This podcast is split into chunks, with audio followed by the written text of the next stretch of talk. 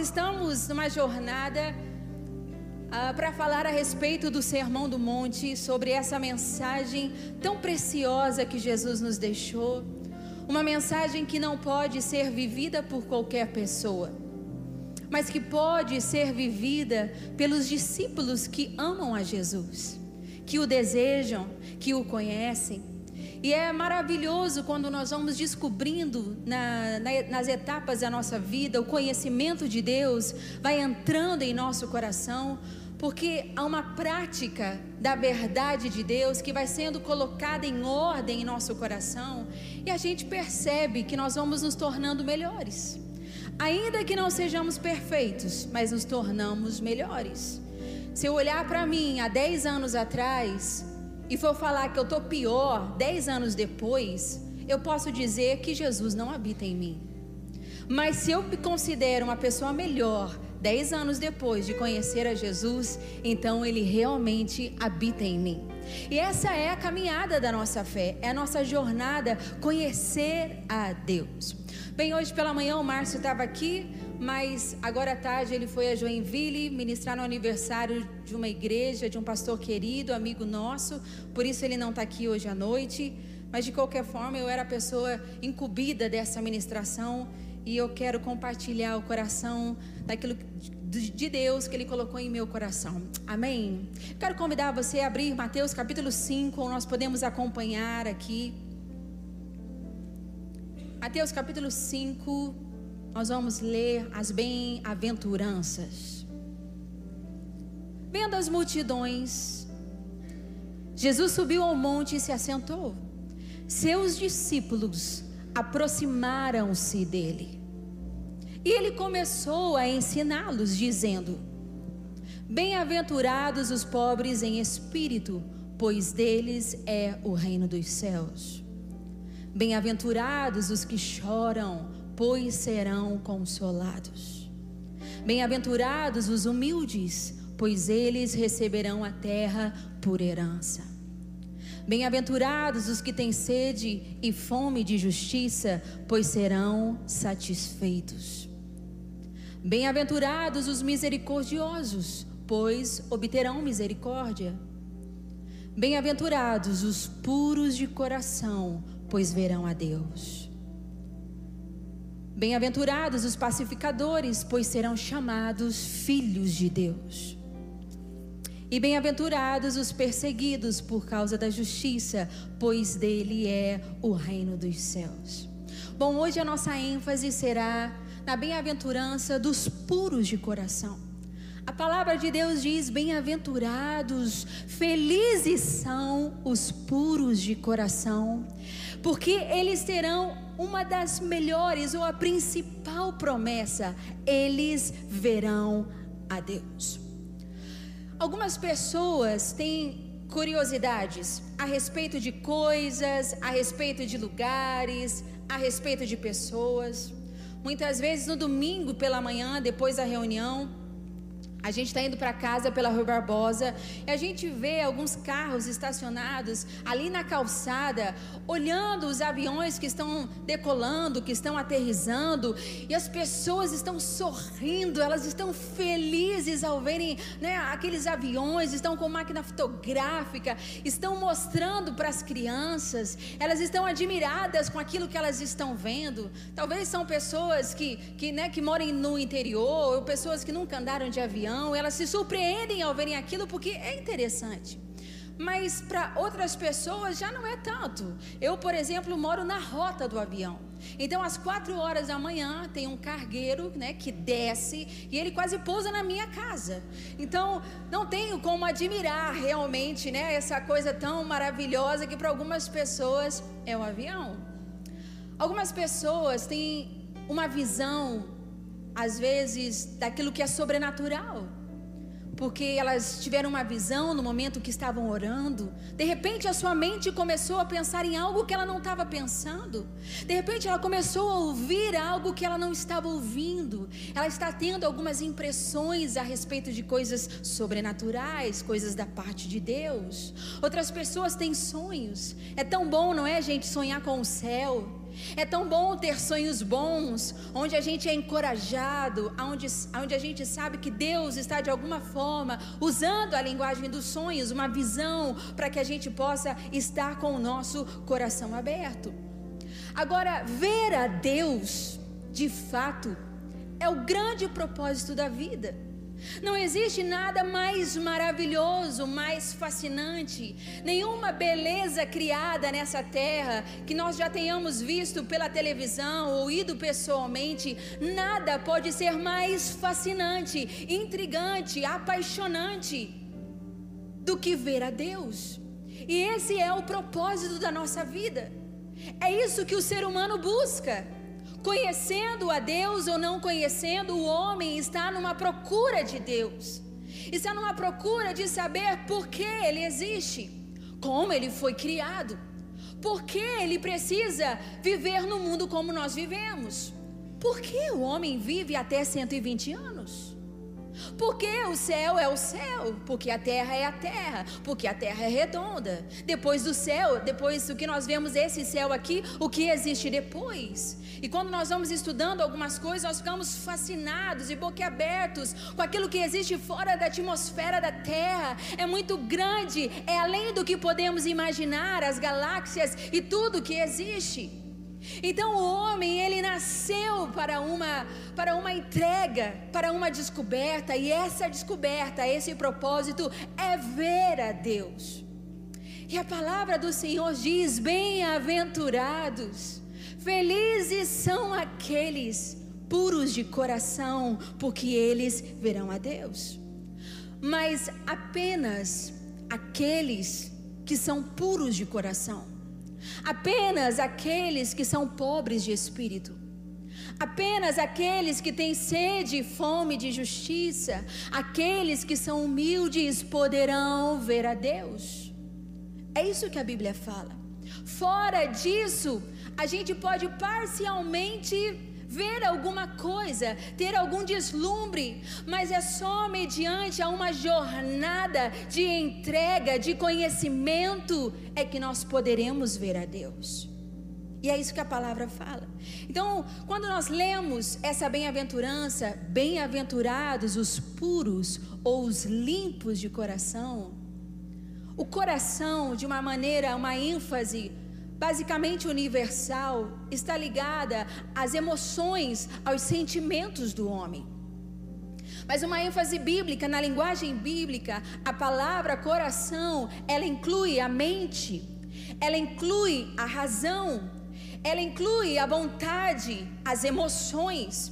Ou seja, na palavra de Deus nós encontramos o coração como a totalidade da vida humana aonde está centrada as nossas emoções, os nossos sentimentos, os nossos pensamentos, a nossa razão, todo o nosso ser.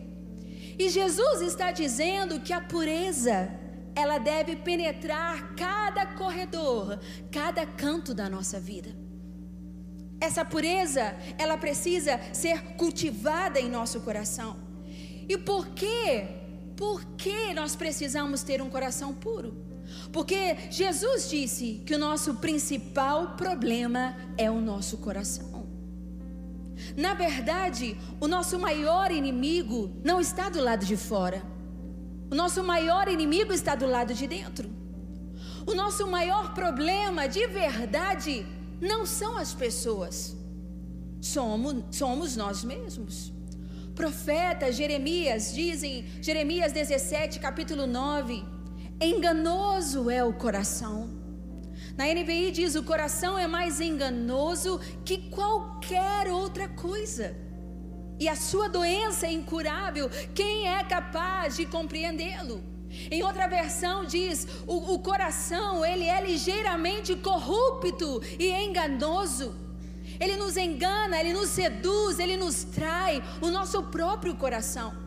Tanto é que às vezes a gente pensa que, que é o ambiente que pode nos proporcionar o pecado, que é o ambiente que nós vivemos, que são as pessoas que nos induzem ao erro, que são as pessoas que não nos deixam é, crescer espiritualmente. Ah, pastora, se você soubesse como é minha família, ah, se você soubesse como é na minha empresa. Mas Adão estava num ambiente perfeito. E mesmo assim o seu coração o enganou. Porque o coração do homem é inclinado a esse lugar, a esse coração do mal. A esse coração mal. Jesus diz em Mateus 15, 19 que é do coração que procede os maus desejos. É do coração que procede os adultérios, os homicídios, os maus pensamentos. É do nosso próprio coração que surgem todas essas coisas. E por que a pureza precisa ser do coração, segundo Jesus. Porque a pureza externa, ela não agrada a Deus. Os rituais, as cerimônias, os costumes, a parte de parecer religiosa, isso não impressiona a Deus, isso impressiona as pessoas. Isso impressiona os homens. Ou falar cheio de eloquência a respeito do Todo-Poderoso Deus. O caminhar com a Bíblia embaixo do braço, mostrando eu sou um crente. Até mesmo levantar das nossas mãos não impressiona Deus. O cantar não impressiona Deus. Porque ele mesmo disse aos fariseus, que eram aqueles que conheciam as Escrituras, ele disse: Vocês se enganam, fariseus, vocês se enganam, mestres da lei, vocês se enganam, porque vocês limpam os copos pelo lado de fora, mas o interior do copo está sujo. Por fora vocês são belos, mas por dentro vocês são sepulcros caiados. Vocês estão podres, vocês estão sujos, o coração de vocês é sujo. E o próprio Jesus nos diz que se a nossa justiça não for em muito superior à justiça dos fariseus, nós não poderemos entrar no reino dos céus. Ou seja, a pureza ela é importante na nossa vida. A pureza ela precisa ser cultivada no coração. A religiosidade precisa definitivamente ficar para trás. Nós precisamos decidir como vamos construir a nossa vida. Se com coisas superficiais, com palha, com madeira, com feno, ou se nós vamos cavar profundo, extraindo o ouro, a prata, o bronze, aquilo que há por debaixo da terra, aquilo que está no interior do nosso coração, revelando a Deus quem nós somos falando sinceramente com Ele, demonstrando as nossas fraquezas, as nossas limitações, revelando o nosso coração ao nosso Deus. É isso que Ele procura em nós, porque o nosso Deus não é um Deus de aparência, pelo contrário, Ele odeia a aparência, porque Ele já viu muito disso, mas Ele é um Deus de corações. Ele é o Deus que sonda os corações. A palavra dele diz em Salmo 139: Sonda-me e conhece-me, Senhor. Vê se há em mim algum caminho mau. Vê se há em minha conduta algo que não te agrada, algo que expõe a tua santidade, a lama, a sujeira, ao pecado, ao erro. Limpa-me, Senhor, purifica-me e guia-me, guia-me pelo caminho eterno. A palavra do Senhor está recheada de ensinamentos a respeito de dobrarmos o nosso coração, de inclinarmos o nosso coração. Nós vemos a diferença entre dois homens, entre Saul e entre Davi. E quando a gente olha a história desses dois homens, Davi, talvez o nosso ponto de vista, ele tenha errado muito mais do que Saul. Muito mais. Davi adulterou. Davi foi um assassino, mandou matar um homem inocente. Davi cometeu muitos erros. Saul desobedeceu uma ordem, sacrificou antes do tempo, matou lá os animais e porque queria a glória do povo, queria que o povo né, levantasse o nome dele. Mas e aí, entre esse tipo de orgulho e entre matar alguém, entre trair alguém, o que nos parece mais pesado? Lembre-se, porque Deus é Deus dos corações. Ele sondou o coração de Saul. Ele falou ao coração de Saul. Ele deu chances ao coração de Saul, mas Saul não se arrependeu. Ele levou a sua vida da maneira que ele achava que deveria levar, religiosamente, sacrificava. E a igreja jejuava, entregava seu dízimo, fazia tudo direitinho, mas o coração não era voltado para o Senhor. Davi errou feio. Pena de morte deveria ser o resultado para o pecado de Davi. Mas quando Deus veio até ele e disse: Você errou, Davi. Você falhou, Davi. Olha para onde você está indo. Você já não é mais o mesmo. O que Davi faz? Davi se arrepende, rasga o coração, não apenas as vestes, mas o coração. Então Davi escreve no Salmo 51: Ó, oh, cria em mim, ó Deus, um coração puro, um coração que eu não tenho. Ó, oh, cria em mim, ó Deus, um coração puro e renova em mim um espírito estável, um espírito reto. E ele clama a Deus dizendo: "E não me lances fora da tua presença". O que para Saul, que já tinha perdido a presença do Espírito Santo em sua vida, do Espírito do vivo Deus, Davi implora: "Não me lances fora da tua presença" e nem afastes de mim o teu Espírito Santo.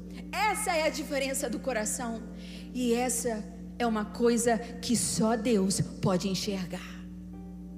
Nós podemos enganar o nosso marido, a nossa esposa, a nossa família, nosso pastor, nosso líder, nossos filhos, seja lá quem for. Mas nós jamais conseguiremos enganar ou esconder a impureza que talvez esteja latente em nosso coração. Essa nós não jamais poderemos esconder. Porque a pureza do coração é porque é a morada de Deus. Se a Bíblia fala que o corpo é o templo do Espírito Santo, o coração é a habitação de Deus, é a morada de Deus é o lugar separado para que Deus possa habitar, para que o Espírito Santo possa habitar, porque é o lugar mais especial que nós temos. A palavra de Deus diz em Isaías 57:15 que Deus habita com um contrito e o humilde de coração. Esse o Senhor jamais vai desprezar.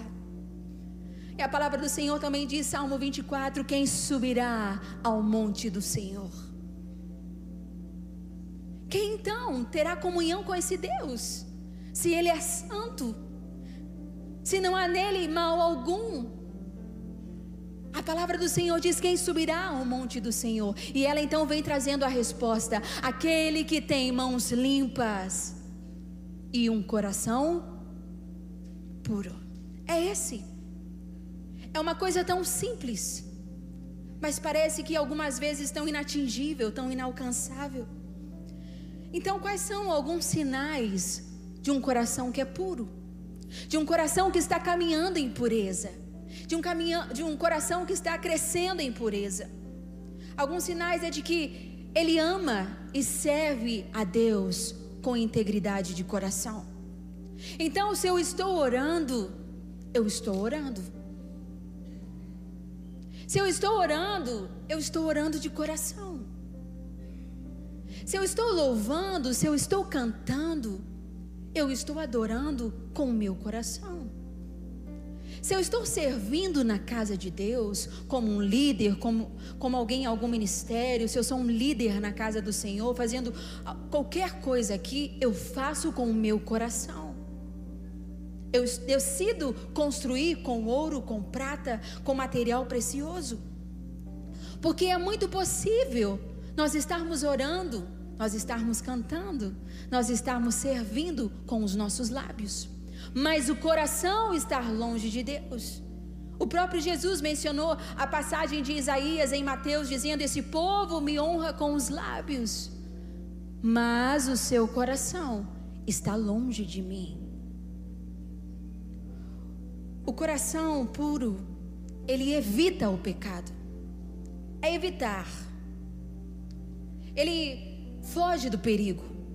Ele evita a tentação. Ele não vive na região do perigo. Sabe que ficar sozinho em casa com um computador à sua frente, um laptop, não é bom, é uma zona de perigo para muitas pessoas no dia de hoje. Então ele foge disso. Ele dá um jeito de não ficar perto da zona do perigo. Ele percebeu, tem um radar que levantou que alguém do sexo oposto está se aproximando e você é casado. E você sabe que é uma zona de perigo, talvez uma tentação. Você sabe que de repente o seu casamento está fragilizado e assim do nada aparece alguém em algum lugar. Então você foge, porque você sabe que é uma zona de perigo. José fez isso. José fugiu do pecado. Ele poderia ter pecado. E por que José fugiu? Porque ele sabia que se ele pecasse, Deus viria com, com punição sobre ele. Não. José não era religioso. José amava a Deus e conhecia a Deus. Então José foge do, foge do pecado porque ele respeita a santidade de Deus.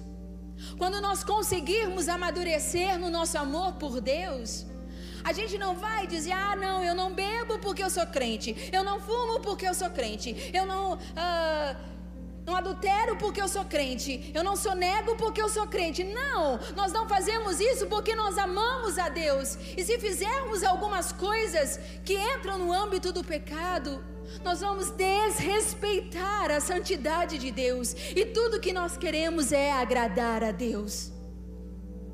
A palavra do Senhor diz: sede santos, porque eu sou santo. Busque crescer em santidade, porque eu sou um Deus santo. Essa é a vontade de Deus. Pode ser que o propósito de Deus não seja que todos aqui nessa sala sejam ricos. Pode ser que o propósito de Deus não seja que todos nessa sala sejam influentes na sociedade, na política, enfim, em tantos âmbitos da nossa sociedade. Mas é a vontade de Deus que todos nessa sala sejam santos. Caminhem em pureza, caminhem em santidade. Essa é, sem dúvida, a vontade de Deus. Então, estamos falando sobre o coração, o lugar onde habita o Espírito do Senhor. Mas ele fala: bem-aventurados os puros, os puros, os limpos de coração. Quando a Bíblia está falando de pureza, ela tem cinco aspectos, cinco tipos de pureza que ela nos apresenta. Primeiro é uma pureza primitiva, aquela que só Deus possui, ninguém mais. Ele é santo. Nele não há mal algum. Em Deus só há bondade, só há amor. Em Deus não há treva alguma. Ele é Deus. Então essa é uma pureza que está somente em Deus. Depois, a Bíblia fala sobre uma pureza criada. A pureza que Deus deu aos anjos, que Deus deu aos homens. E eles pecaram e eles caíram. Aí então a Bíblia fala também sobre uma pureza final, aquela que nós teremos na eternidade, que vamos poder contemplá-lo face a face e nos, nos tornaremos semelhantes a ela, a ele. Então, quando nós chegarmos na eternidade, nós ainda não temos essa pureza final. Um dia a teremos, mas ainda não a temos. A Bíblia fala sobre uma pureza posicional. É aquela que nós recebemos quando aceitamos a Jesus. Você creu e você foi justificado. Pureza veio sobre a sua vida. Você foi perdoado. Você foi limpo, você foi restaurado porque você creu. Essa é uma pureza posicional. Nos posicionamos a respeito daquilo que o Senhor fez por nós. E uma outra pureza que a Bíblia fala é uma pureza prática, aquela que nós estamos crescendo de fé em fé, de glória em glória, de ano após ano. Essa é, essa é uma pureza posicional. É uma pureza prática, desculpe. Santificai-vos, porque sem santidade ninguém verá ao Senhor. E nós vamos nos posicionando nessa pureza prática a cada dia. Também a palavra pureza no grego simples, quando nós estudamos mais as escrituras, também era usada para descrever uma roupa que era suja, que estava completamente suja, e ela era limpa, ela era alvejada, ela se tornava pura. Também era usada a palavra pureza para o trigo, que era tirado da palha. Então ele se tornava puro para alimentar as pessoas. Deus também fez isso conosco, nos tirou da palha do pecado, nos tirou daquele lugar de escória e nos trouxe para o lugar que nós estamos hoje. Pureza também é mencionada quando o vinho ou leite que não tinha adição de água, que era puro, que era genuíno, o vinho puro. A Bíblia fala também sobre pureza a respeito de um exército que era purificado dos seus soldados covardes, dos seus soldados medrosos, falando sobre pureza, sobre purificação. E também fala sobre o ouro que era depurado, aonde se tirava a escória e aonde ficava o metal puro. A pureza entra por muitos lugares. Agora, puro no sentido bíblico traz a ideia de um coração não dividido, de um coração íntegro de um coração que tem uma só direção, sabe para onde está indo. Ele não está dividido, ele não, tá, não está com dois alvos, com duas atenções paralelas, contraditórias. Ele sabe para onde está indo. Então, como? Como nós podemos ter um coração puro? De que maneira nós podemos alvejar o nosso coração? De que maneira nós podemos tirar a escória do nosso coração, para que ele seja refinado e se torne como ouro? De que maneira nós podemos purificá-lo, mandando o medo embora? De que maneira podemos nos tornar puros diante de Deus? A primeira coisa é observando a palavra de Deus. O próprio Jesus disse: Pai, santifica-os na verdade, a tua palavra é a verdade. Nós só poderemos crescer em pureza quando nós tivermos contato com a palavra de Deus. A palavra de Deus, ela é considerada na Bíblia como um espelho. O que você faz quando você quer ver se está tudo em ordem? Você vai até o espelho e você percebe: ah, o cabelo não está ajeitado, a roupa está um pouco suja, meio desalinhada. Não, trocar essa camisa aqui está muito amassada. Não, não, está muito desbotada. O espelho revela para você aquilo que você precisa melhorar. Quando você lê a Bíblia, a Bíblia lê você. Quando você examina as Escrituras, as Escrituras examinam você. Sonda-me, Senhor. Vê se há em mim algum caminho mau. A palavra de Deus tem esse poder de nos limpar. A palavra de Deus tem esse poder de nos revelar o que não está bem e o que está bem. Ela é poderosa. E não apenas um espelho, mas a Bíblia também ela é como uma água que limpa, que purifica, que santifica a nossa vida, banhando-nos nas águas do arrependimento. Alguém que tem contato com a palavra de Deus, não com a Bíblia em si, com a palavra de Deus. É alguém que tem um coração contrito. É alguém que tem um coração humilde. É alguém que diz: Senhor, me perdoa porque eu falhei de novo. Eu tentei, mas eu não consegui. Senhor, eu falei como eu não devia. Senhor, eu agi, envergonhei o teu nome diante das pessoas, no meu trabalho, na minha faculdade. Eles sabem que eu carrego o teu nome em mim, mas eu desrespeitei a tua santidade. Mas hoje, Pai, eu me arrependo.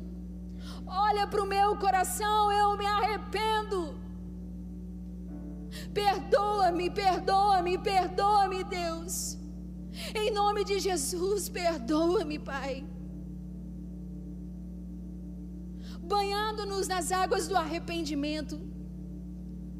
Pedro, quando negou Jesus àquela altura do campeonato, caminhando com Jesus tanto tempo, a Bíblia fala que quando isso aconteceu, ele chorou amargamente. Um dos evangelhos fala que quando ele nega, quando pela terceira vez e o galo canta, Jesus fitou os olhos dele. Uh.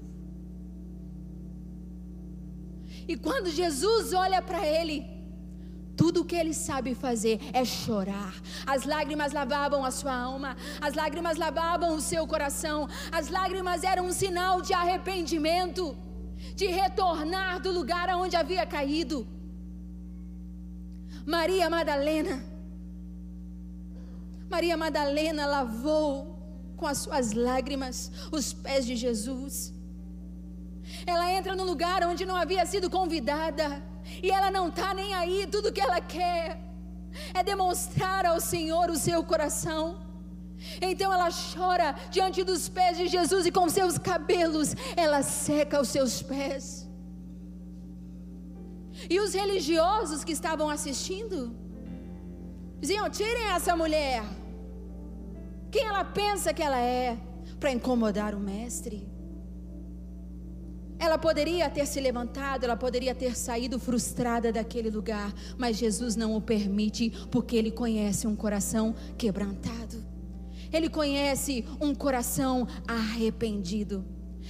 Meus irmãos, na rota da nossa vida, na jornada que estamos vivendo, o arrependimento, ele é crucial para nós. Alguém que não se arrepende diante de Deus, nunca vai conseguir ser sincero com as pessoas à sua volta.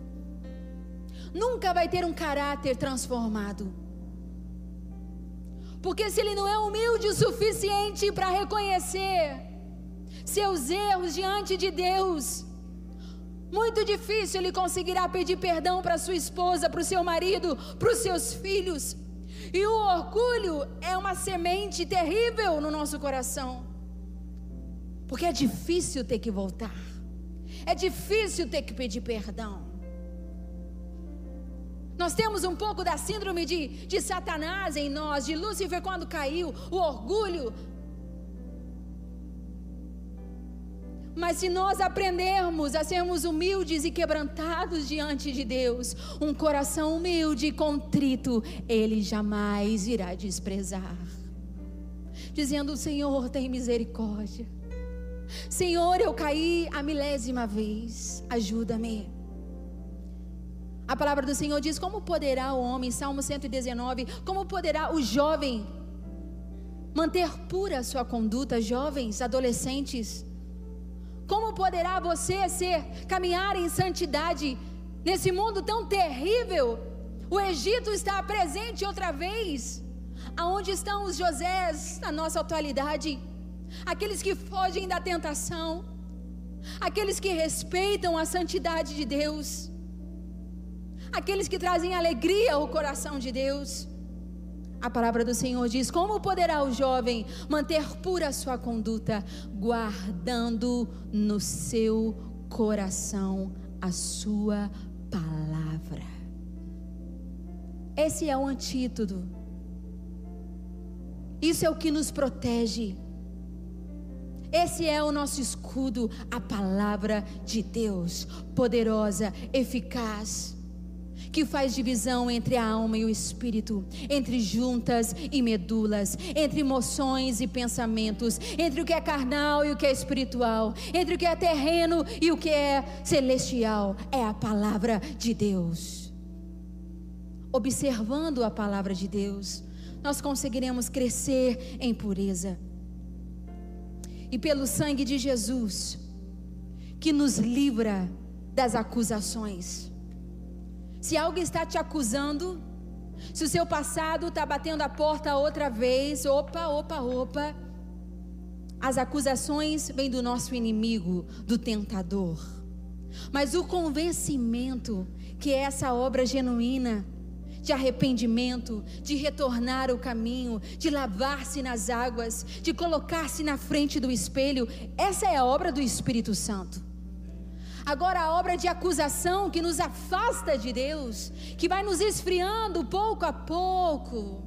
Ah, já não sinto mais, já não é bom o suficiente. Que nos faz ter uma mente julgadora, que nos faz ter uma avaliação crítica das coisas espirituais. Isso sim é o joio no meio do trigo. Mas a palavra de Deus nos ajuda a discernir tudo isso, e pelo sangue de Jesus, o Senhor nos livra e coloca uma pedra no nosso passado. Meu irmão, se o seu passado ainda está te condenando, se vez ou outra você se pega pensando no passado, o sangue de Jesus foi derramado por você. Tome posse da sua pureza posicional nessa noite, para que Ele possa te lavar. Então, ele diz: Bem-aventurados os puros de coração, porque eles verão a Deus. Isso é o que tem de mais extraordinário nessa bem-aventurança. Você vai ver a Deus agora pela fé. Não tem como ver a Deus de outra maneira, nós só podemos ver a Deus agora, falando dessa maneira natural, pela fé. Agora você já percebeu pessoas que olham para as mesmas coisas que você olha, mas não veem as mesmas coisas? Quando a gente olha para a natureza, quando a gente olha para a criação, nós percebemos Deus em toda ela. Quem criou tudo isso? Foi o nosso Deus. Quando nós olhamos para a criação, a palavra do Senhor diz: os céus declaram a tua glória. Eles acabaram de declarar aqui a plenidade, os céus declaram a tua glória e o firmamento anuncia as obras da tua mão. Um dia anuncia ao outro dia: grande é o Senhor, grande é a tua fidelidade. O dia existe há mais de seis mil anos. A lua, o sol, as estrelas, tudo que nós vemos agora com olhos naturais, existem muito mais o homem existe mais de seis mil anos, essas outras coisas foram criadas há muito mais tempo. E eles anunciam de era após era, dizendo: Grande é o Senhor. Um dia fala outro dia: Quem é o Senhor? As estrelas da alva cantam ao Senhor. A palavra de Deus diz que quando Jesus voltar naquele dia, todo olho verá, todo joelho se dobrará e toda língua confessará que Ele é o Senhor. Mas algo vai acontecer. Quando Ele vier em esplendor e em glória, o sol vai se esconder da presença dEle, porque grande glória há em quem Deus é e no Filho dEle. Nós não podemos descrever a nossa mente foi cauterizada por causa do pecado, mas a palavra de Deus nos restaura muitas dessas coisas. Nós vemos Deus no sorriso de uma criança. Nós vemos Deus na mãozinha do bebê que nasce. E aí você olha aquela mãozinha e você fala: Meu Deus, como pode um ser humaninho desse tamaninho um coração tão pequenininho, um pulmãozinho, um bumbumzinho, que faz coisinha, tudo pequenininho. Nós vemos Deus nas crianças, nós vemos Deus no, de, no desenvolver do ser humano, nós vemos Deus aqui, mas algumas pessoas não conseguem vê-lo. Tudo que algumas pessoas veem agora são trevas mas nós temos a oportunidade em um mundo de trevas ver o nosso Deus. Mas então, a promessa para o puro de coração é que nós o veremos como ele realmente é. Nós o veremos na eternidade. Nós o veremos um dia numa visão poderosa numa visão singular e única, nós veremos Deus face a face. O céu só é céu, não é É lindo, maravilhoso e, e apaixonante quando nós lemos Apocalipse. E quando nós vemos as ruas são de ouros, os muros são de jaspe, o rio que há no trono de Deus é de cristal. Tudo é maravilhoso, é perfeito, mas o céu só é céu porque nós veremos a Deus mais do que o ouro, mais do que as riquezas, mais do que tudo que nós veremos um dia, é porque nós veremos como Ele realmente é. Olharemos em seus olhos plenamente e seremos conhecidos por Ele. A palavra de Deus diz, 1 Coríntios capítulo 13, versículo 12. O apóstolo Paulo, agora pois, nós vemos apenas um reflexo obscuro, como em espelho mas então o veremos face a face. Agora eu conheço em parte, então conhecerei plenamente, da mesma forma com que sou plenamente conhecido. Meus irmãos, pensa comigo. A visão que nós temos aqui acaba aqui. Qualquer visão boa, prazerosa, ela acaba aqui. Adão, quando viu aquele fruto e comeu, causou a destruição dele. Acã, que era um guerreiro tremendo do exército de Deus, do povo de Deus, quando a cobiça entrou no seu coração, quando ele viu as barras de ouro, quando ele viu o dinheiro fácil, aquilo trouxe destruição para toda a sua casa, para toda a sua descendência, não sobrou um. O próprio Davi, quando ele teve uma visão apenas do que era terreno, quando ele viu Batseba, e ele se encontrou com ela. Quando ele teve uma visão e ele trouxe aquela visão para algo real, ele quase destruiu toda a sua família. Mas a visão que nós teremos um dia, essa visão, ela vai nos encantar essa visão que nós teremos um dia, ela será eterna, ela será perpétua. Ela será para sempre e sempre e sempre e sempre e sempre. Haverá um dia que isso irá começar, mas nunca irá terminar. Pelo que estamos vivendo. Agora o Senhor diz e deixa muito claro que os impuros não verão a Deus os impuros, os que não se santificam, a palavra do Senhor diz: sem santificação, ninguém. Sem santificação, sem caminhar com esse coração, ninguém verá a Deus. No céu, no céu não entra nada impuro. No céu não entra nada contaminado. No céu não há espaço para isso porque Deus é luz e Deus é amor, e nele não há treva alguma. Tudo que existe fora dele são trevas e ódio para sempre. Então, para nós encerrarmos essa bem-aventurança, eu quero perguntar para você: o que está entrando pelas janelas dos seus olhos? Qual é a visão que você está tendo nesse momento? Qual é a visão que você tem tido nos últimos meses, nos últimos anos?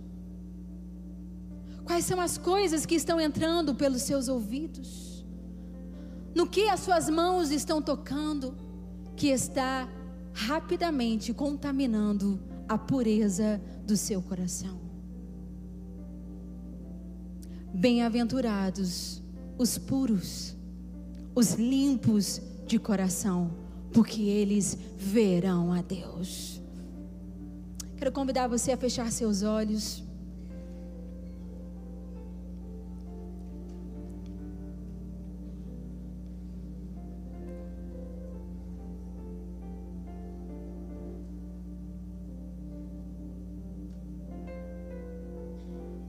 Na verdade, a nossa maior recompensa é Deus.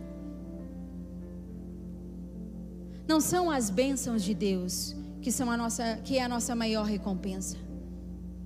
Não é aquilo que Deus pode nos dar, e Ele pode, Ele nos dá. Mas não são as bênçãos de Deus que é a nossa maior recompensa. Na verdade, a nossa maior recompensa é Ele mesmo. A nossa maior recompensa é o próprio Deus. Por isso, aprender a contemplá-lo, contemplar a sua santidade, a sua bondade, a sua fidelidade, é o nosso estágio nessa terra. Na verdade, o propósito da nossa vida é esse: é ver a Deus, é caminhar com Ele. Senhor, nessa noite, eu oro para que o Teu Espírito Santo venha sobre nós. A Tua palavra é uma espada, e nós nos abrimos, Senhor, e permitimos com que o Senhor venha nos banhar em tuas águas.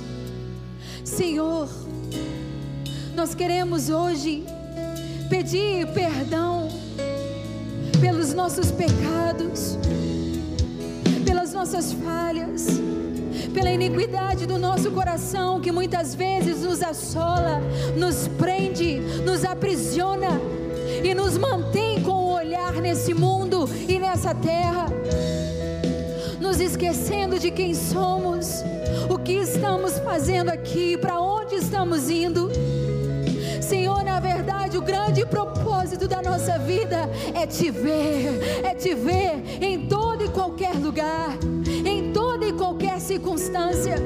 A tua palavra diz que as nossas tribulações momentâneas estão produzindo em nós uma glória superior, uma glória que nos fará fortes para estarmos contigo para sempre.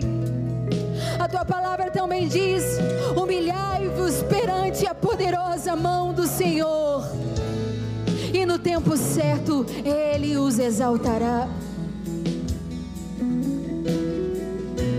Buscar-me-eis e me achareis, quando me buscardes de todo o vosso coração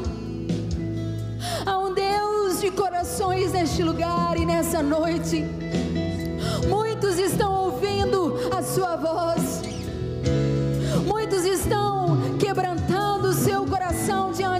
Presença. Porque essa é a promessa, o contrito e humilde de coração, ele jamais desprezará. Nos humilhamos, Senhor, em tua presença, reconhecendo que somos pobres de espírito que somos pobres, cegos e nus, que não temos nada, Senhor, nada neste mundo, dele não levaremos nada. Tu és a nossa porção, nosso tesouro, tu és aquele que nos satisfaz, tu és aquele que supre todas as coisas em nosso coração, em nossa mente, em nossas emoções, em nossa razão, em nossas vontades. Senhor, nós te buscamos. Senhor, nós nos humilhamos em tua presença e nós te pedimos, nós te pedimos agora mesmo, Espírito Santo, ó oh, cria, ó oh, cria em nós, ó oh, Deus, um coração puro. Tira a impureza, tira a mentira, tira os palavrões, carnal, os desejos carnais, do qual o nosso coração é tendencioso, cheio de desejos maus, de adultérios, homicídios, de fofoca, de intriga toda impureza, Senhor, nós oramos nessa noite.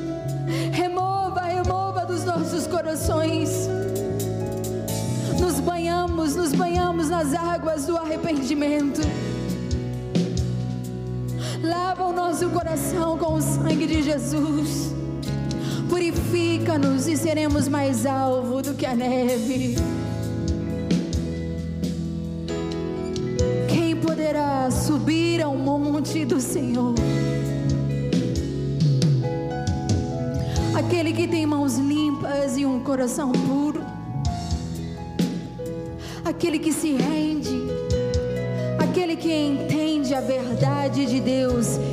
Para sempre que é de eternidade em eternidade. Fiel é o Senhor, fiel é a Sua palavra. E nós queremos amar e servir a Deus com integridade de coração. Chega de religiosidade, Senhor. Nós queremos nessa noite orar para que todo sepulcro caiado pedir: limpe, Senhor, limpe-nos por dentro, de dentro para fora. Não uma aparência externa, não um falar externo, mas a sinceridade do coração e humildade, em simplicidade. Espírito Santo, Espírito Santo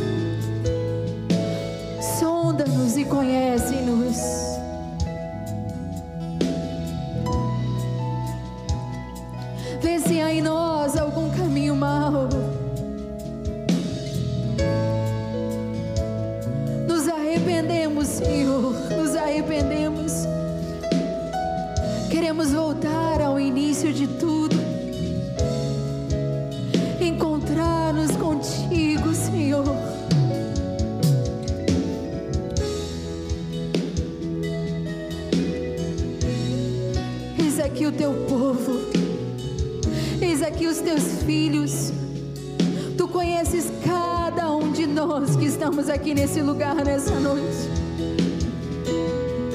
E nós te agradecemos porque a tua palavra é chegada aos nossos corações. Ela não fica apenas na nossa mente, mas ela desce, ela desce por cada corredor do nosso coração, do nosso interior Ensina-nos a sermos puros. Ensina-nos a sermos limpos de coração, porque queremos te ver, Queremos te ver.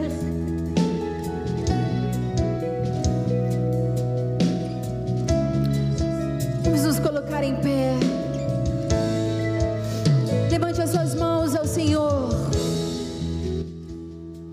Vamos gastar mais alguns minutinhos na Sua presença. Vamos cantar essa canção.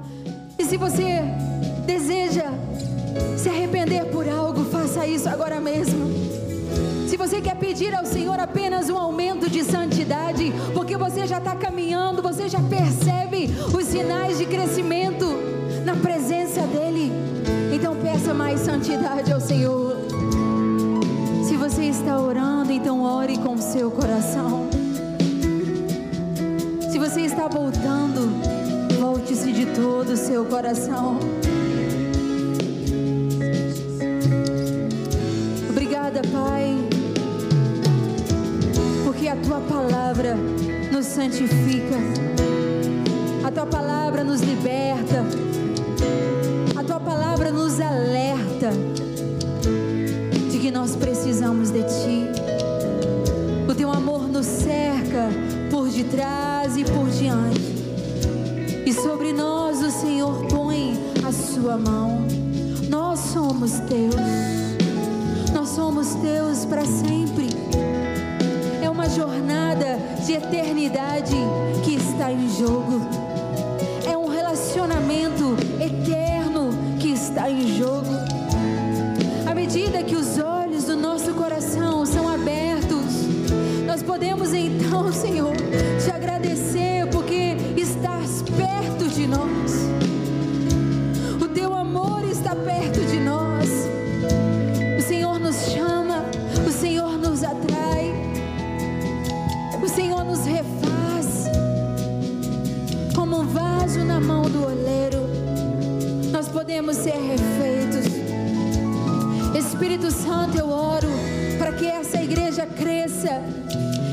Santidade e em temor do Senhor.